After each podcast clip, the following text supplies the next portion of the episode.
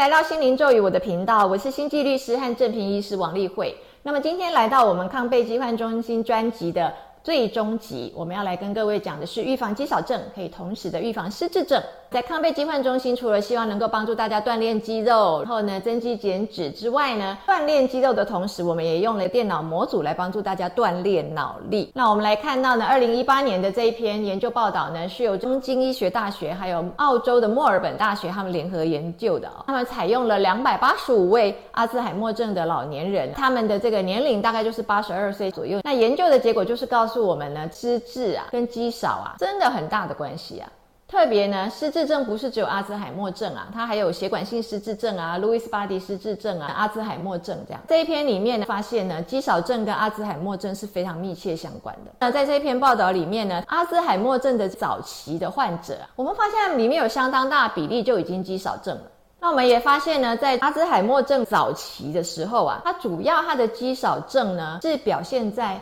肌力不足，最简单的肌力不足就是罐头打不开啦，这就叫肌力不足，这是最明显。日常生活当中你就可以看到，在早期的这一群朋友们里面，我们也发现他们行走的速度啊就会比较慢，就是这个身体活动的表现就是比较差，没有办法呢。有很好的运动技能啊，或者说有很好的运动执行力，走几步就没力了啊，跑几步就没力了。叫他划船啊，他也划不动啊；叫他提东西，他也提不动。身体活动表现也不好。要运用到肌肉的时候呢，单纯的走路他都没办法走得很快。要让他维持平衡，他也没有办法维持得很好，是很。那到中期的时候呢，阿兹海默症的中期，我们就发现呢，这个时候啊，肌少症就转成是肌肉量真的不够了。早期还未必见得他的肌肉有消瘦啊，未必见得肌肉有缺乏，他就是比较没力，记忆力不够。功能不好，但是到中期的阿兹海默症患者就真的是肌肉量就是下滑，因此我们就可以看到，我们发现在这个阿兹海默症啊，它早期、中期、晚期啊，随着它的恶化呢，我们也发现它们里面的肌少症的这些行走速度啊、肌力啊、肌肉量啊，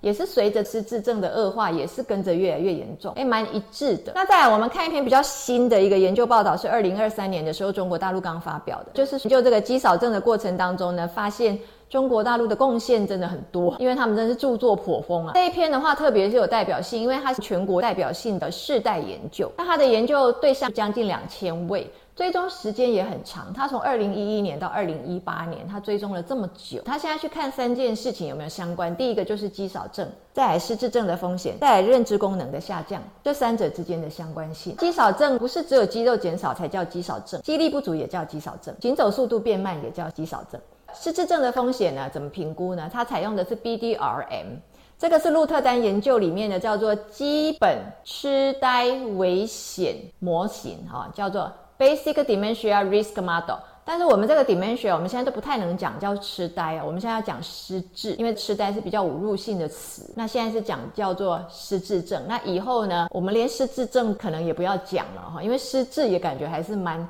derogative 侮辱性的言辞，所以现在在香港跟日本的话是叫做认知症，意思就是说提到了相关的是认知那个部分，但不要直接去评判他说你是失智。失智这两个字就已经明显的是有一个评判在那里了嘛，就是你失去了你的智力。然后再来的话是关于认知功能的评估是用什么呢？是用类似像 MMSE 啊迷你量表，用四项功能下去判断，一个就是你的 orientation，你对人时地物搞不搞得清楚？你知不知道现在是秋天？你知不知道现在是几月啊？再来的话是你的注意力能不能够集中？再来的话是你能不能计算一百减七再减七再减七？另外的话，你的情境记忆，你可不可以跟我一样重复一次，把一张纸放在地上再捡起来，然后换你，你也把一张纸放在地上再拿起来？你有没有情境记忆？能不能够重复这一件事情？用这四个方面：定向、注意力、计算力，还有情境记忆这四方面来定义它目前的认知功能。好，所以我们就看到肌少症、失智症风险跟认知功能这三者之间的相关。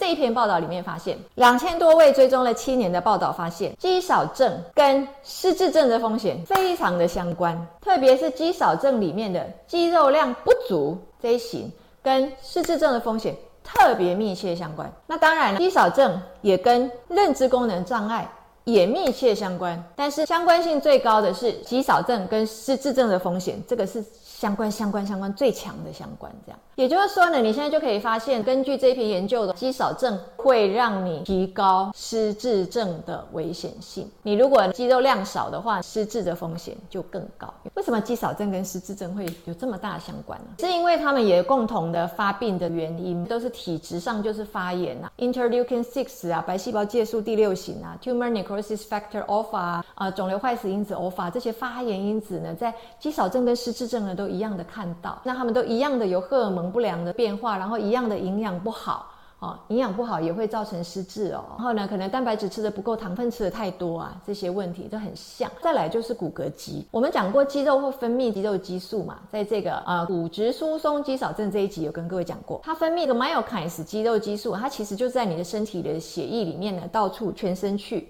在你的血液里面循环，它到脑的时候，它其实呢，这个 myokines 会影响你的脑的运动功能啊，特别是大脑皮质啊这个部分呢，它会调节你的脑的运动功能，特别它会调节你脑里面这个突触，就是神经的这个末梢跟神经末梢这个突触，它们之间发放什么讯号来沟通啊？肌肉激素啊，可以影响，甚至还可以讲说，我们的骨骼肌啊，它是我们分泌这个神经营养因子的最主要的来源。那这就很可怕，你这个神经里面需要的这个营养因子，其实是你的肌肉分泌的。那所以你的肌肉量下降的时候呢，你的肌肉激素分泌的少，那你的这个神经营养因子分泌的也少，那当然你的脑功能就不好。再加上肌少症会造成虚弱嘛。虚弱的时候，你就是呢，想要按一个按钮都按不下去啊，想要开一个开关都开不下去啊，写字也没有力啊，这些执行活动全部都会变差。所以呢，衰弱的这情形呢，又跟你的这个脑皮质表现出来这个运动技巧，或者写字技巧，或者是这个执行日常生活活动的这个技巧有关。所以呢，虚弱又让你呢看起来好像脑力下降，就感觉呢你执行的都不好，控制的也不好，所以你就是。生活品质不好的时候，你日常生活活动也都做得不好的时候，看起来让你好像是认知功能变差。那至于如果是肌少症同时合并有肥胖的时候呢？如果跟失智有关的话，就不是这个 myokines 肌肉激素这样的一个原因，它比较可能是营养的原因，因为它肥胖嘛，它可能糖分过多，它可能是蛋白质过少，这些也会造成你脑部的影响。因为我们也有讲过糖跟脑的影响嘛，这个要去看我们自治症介绍专辑啊，如何保护你自己的脑，如何爱你自己的脑这个。这个专辑里面会讲到，这个糖分跟失智也有非常大的关系，特别糖分跟阿兹海默症有很大关系。所以呢，如果肌少症合并又肥胖的时候呢，它对于脑的影响有可能是来自于营养。但是呢，如果肌少症没有合并肥胖的时候呢，对于脑的影响呢，就可能是我们刚刚讲这些发炎的问题啊、氧化压力的问题啊、荷尔蒙的问、肌肉激素的这个问题啊。所以呢，我们跟各位介绍就是说呢，我们在锻炼肌力的同时呢，在这个设备上面呢，把这个锻炼脑力的功能啊一起把它合并，让你在同一个时间呢，你可以既预防肌少症，又尽量的帮助你看看能不能够呢，也达到预防失智症的这个效果。因为目前研究上显示，如果你可以预防肌少症的话，你就可以预防失智症。如果呢，你可以控制这个肌少症不要恶化的这么快的话，你也可以控制你的认知功能不要恶化的那么快。好，今天就跟这位介绍到这里，欢迎呢来我们的康贝疾患中心参观，哦，即将开幕，谢谢各位。